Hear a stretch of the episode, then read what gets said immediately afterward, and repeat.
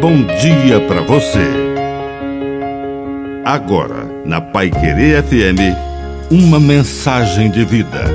Na palavra do Padre Dirceu Reis.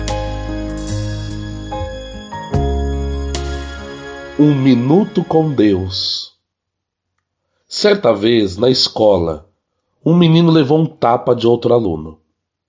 Ele foi para casa com muita raiva tomou a decisão de, no dia seguinte, desforrar. No outro dia, levantou-se cedo, tomou café e foi para a escola. Como sempre fazia, ao passar em frente à igreja, entrou e rezou um pouquinho. Enquanto rezava, sentiu que veio sobre ele como que um jato de amor, de perdão e de alegria. Decidiu esquecer-se para sempre daquela ofensa recebida.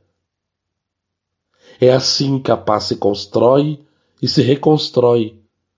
Se nos aproximarmos de Deus no momento oportuno, em todas as circunstâncias da vida, Ele é capaz de transformar até um coração de pedra, furioso, vingativo, doloroso.